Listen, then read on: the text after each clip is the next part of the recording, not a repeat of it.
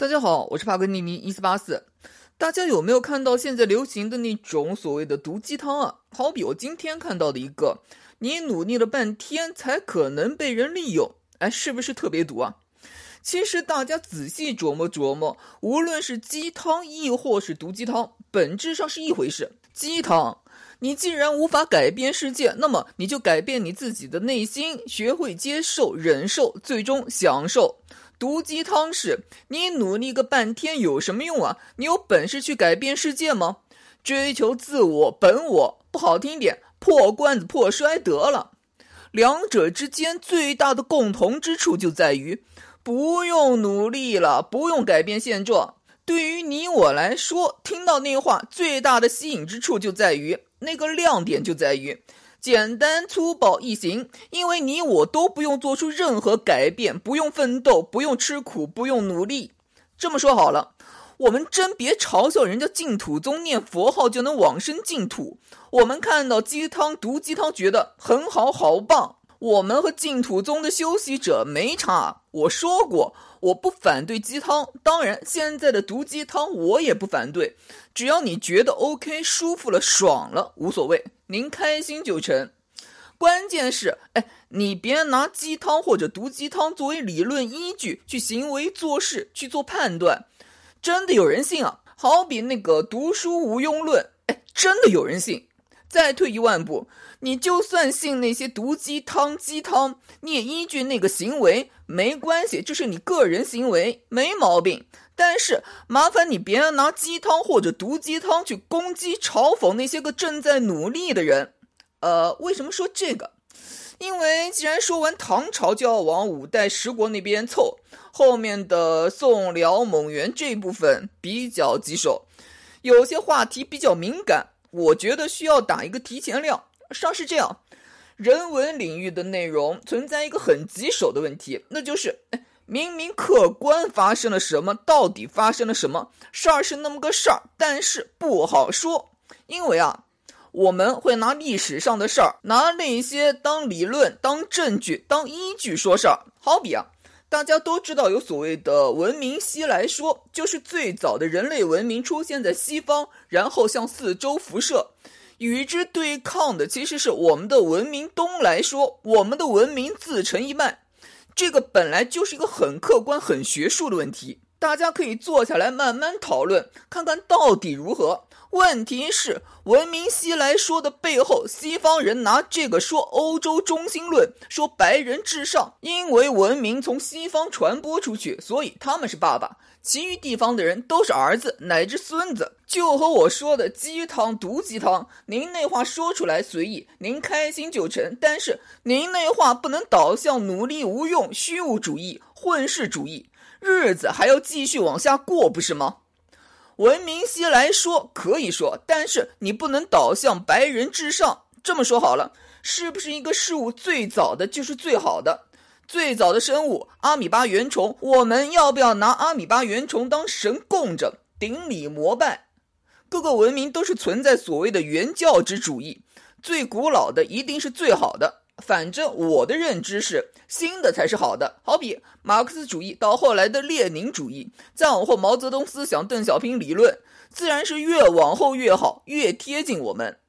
所以说到这里，呃，您能不能明白五代十国、宋辽那些到底发生了什么？这个可以说，但是麻烦您别拿那些个事儿说现在，拿到现在说事儿。那是拿古人的事儿去表达你自己的个人的目的，就好像经常有人写上一句看上去特别深邃、特别有道理、有哲理的话，然后说这是鲁迅说的。抱歉，人家鲁迅没有说过。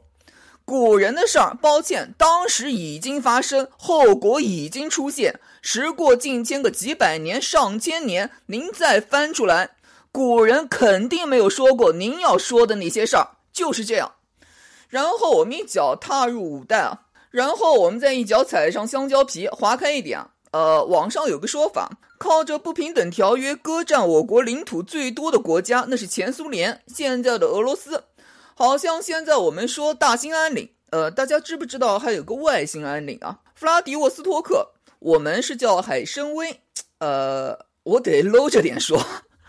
那部分领土啊，在前苏联刚刚建立的时候，十月革命那会儿，列宁是有表示过要归还给北洋政府。当时应该是段祺瑞在台上，之后就有好多人以此为证据说，列宁多好啊，对我们多友好，不愧是导师，都是斯大林不好，他反悔了。呃，真是那样吗？我们要知道一件事儿，我们说起来就是阿弗洛尔号朝着东宫开了三炮。然后苏维埃建立，问题是可不是那样啊？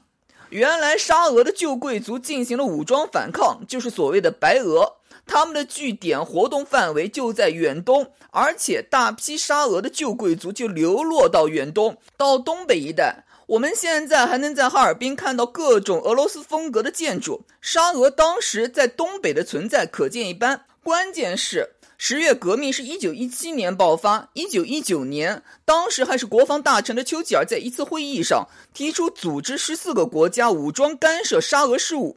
虽然最后那十四个国家到底出动了多少不好说，反正我们的北洋政府是真的派兵去了远东。您在了解了这些以后，您再去看列宁说啊，远东我可能会还给你们中国哟，这话什么意思？拜托，远东在人家沙俄旧贵族白俄军手里面，压根儿就不在你列宁手里面。您说把别人的东西给北洋政府，真是慷他人之慨啊！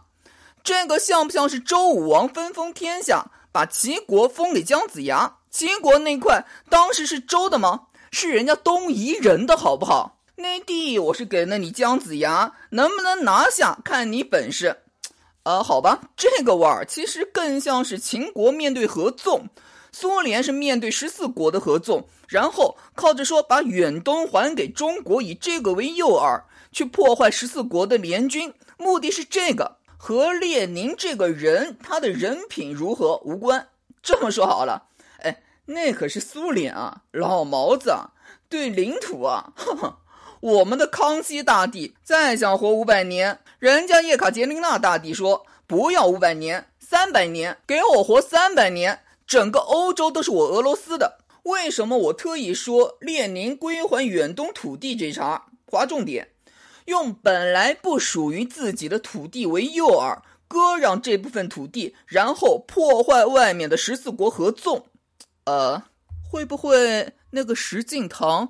割让燕云十六州也有这个味道呢。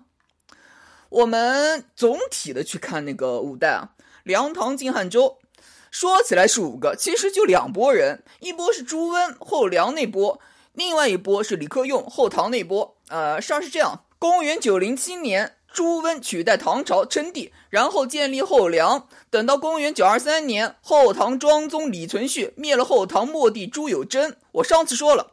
后唐和后梁不用想，必有一战。后梁开封、汴州就卡着后唐后勤补给线，后唐那波人肯定要打通后勤补给线，必须要和后梁死战到底。不死战，你呀到底能不能吃饱，得看后梁脸色。再往后，李存勖，我们往往说他用汉人戏子什么的，这个其实就是北魏说了很多次的，北方游牧民族要汉化。李存勖想汉化，再说透一点，就是想学汉人中央集权，把原本分散在沙陀各个部族之间的权力收归到自己皇帝手里面。而当时这个中央集权的手段，这个技术是汉人掌握的。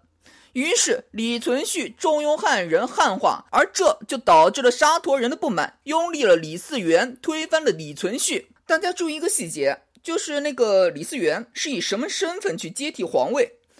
他是李克用的养子，李嗣源是以养子的身份去接替李存勖的班，去分李克用的家产的。换言之，养子在当时至少在游牧民族内是能分家产的。注意这个细节。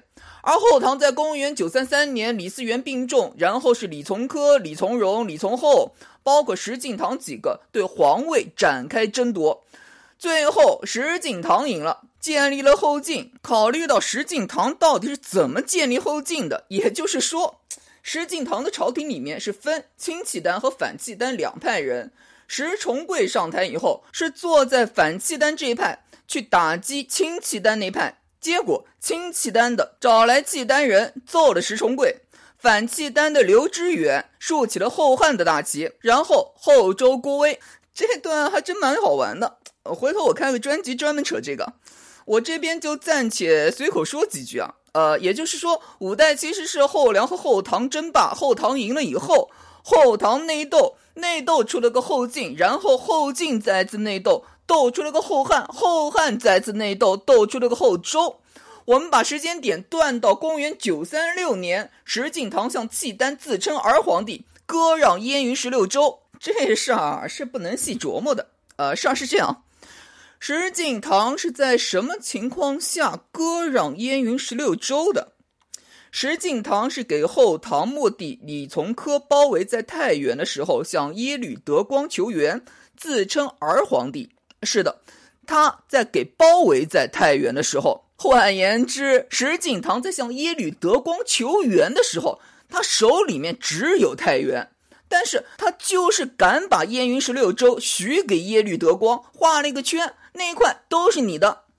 问题是燕云十六州那是石敬瑭的吗？石敬瑭就一个太原啊，燕云十六州也是有主人的，好比卢龙节度使赵德军、天雄军节度使范延光、大同节度使沙彦寻、耀州防御使潘桓。你要是再仔细看一下这个名单啊。这些人恰恰都是李从珂调去打石敬瑭的人。石敬瑭实际上是向耶律德光求救，然后把不属于自己的、包围自己的敌人的地去许给契丹人，慷他人之慨，反正不是我的，不心疼。这事儿啊，其实是有一点呃，以师之道还施彼身的味道。为什么这么说？包围石敬瑭的李从珂是怎么上台的？公元九三四年。李从珂许诺让当时的羽林军指挥使杨思权当临宁节度使。问题是，当时李从珂只是个路王，他手里面就一个凤翔，临宁不是他的，也是慷他人之慨。石敬瑭把不是自己的燕云十六州许给契丹人，那就是学的李从珂。而且石敬瑭这个时候也是病急乱投医，史书上是有写，刘知远对石敬瑭说：“咱称臣可以，给钱可以，可是称儿皇帝有些过吧？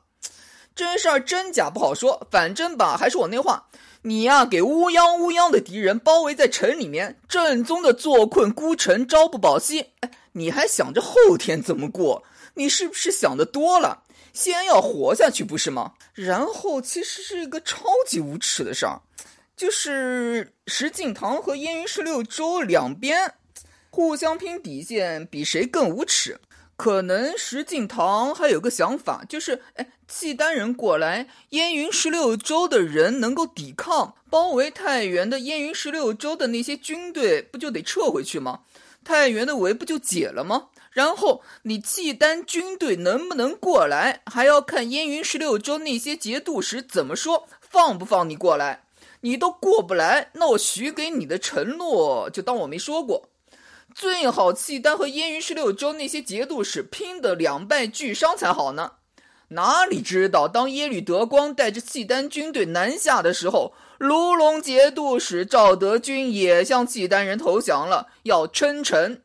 换言之，你石敬瑭想用契丹人打我，抱歉，不用你打，我马上投降。我的实力还是能保存下来，包括所谓割让燕云十六州。你再仔细想想啊，那地本来就不是石敬瑭的，有主的。那么石敬瑭空口白牙说那些地方归了契丹以后，有一个交接的问题。你要是不想投降契丹，哎，你抵抗啊。抱歉，史书上只记录了云州、瀛州两州人抵抗。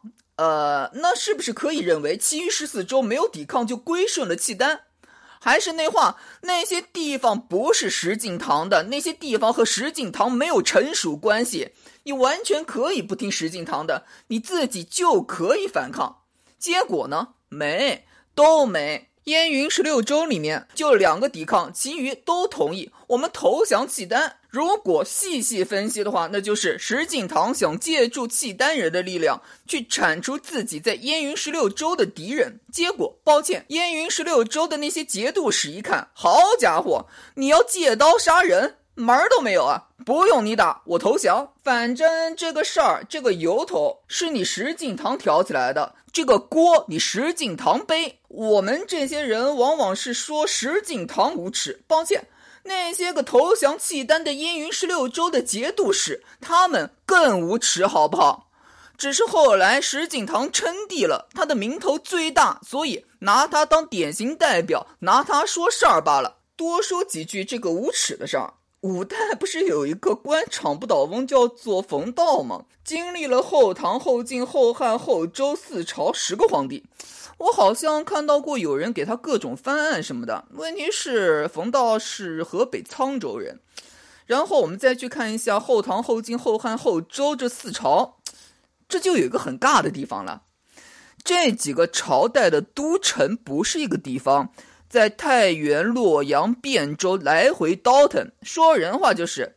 你呀，要保持官位不倒，你得自己主动从一个地方追到另外一个地方，你才能继续保持当官。换言之，您啊得追着官位跑，追名逐利无可厚非，人之本性。我们啊，别给冯道弄个世外高人、忍辱负重的造型，他啊不配。今儿说这么多，主要是想和大家谈谈石敬瑭割让燕云十六州这事儿和我们想的不一样。他无耻，毋庸置疑。燕云十六州那些个节度使更无耻，要怪只能怪石敬瑭最后称帝，他的名声太大。话说回来，就是老问题啊，你石敬瑭对契丹称臣，这个还能理解，为什么要当儿皇帝？呃，以下只是一个猜测，个人瞎猜，别当真。呃，记不记得我说李嗣源继位，他是李克用的养子，也就是说。养子有资格分家产的，而且后唐末帝李从珂也是以养子身份去继承帝位的。北方游牧民族很吃这一套。呃，考虑到契丹是游牧民族，石敬瑭给耶律德光当干儿子，会不会有一个想法，就是以后万一自己做大了，耶律德光死自己前面？他就能以耶律德光的干儿子的身份去争夺辽国的家产，至少燕云十六州我们可以说道说道。而作为一个臣子，你称臣的话，皇帝的家产，你一个大臣有什么资格去争？当然，这个只是一个脑洞，纯粹瞎猜。反正石敬瑭挑头，他带头说割让燕云十六州，从战术上能理解，借刀杀人，慷他人之慨。但是。当儿皇帝真的太恶心了。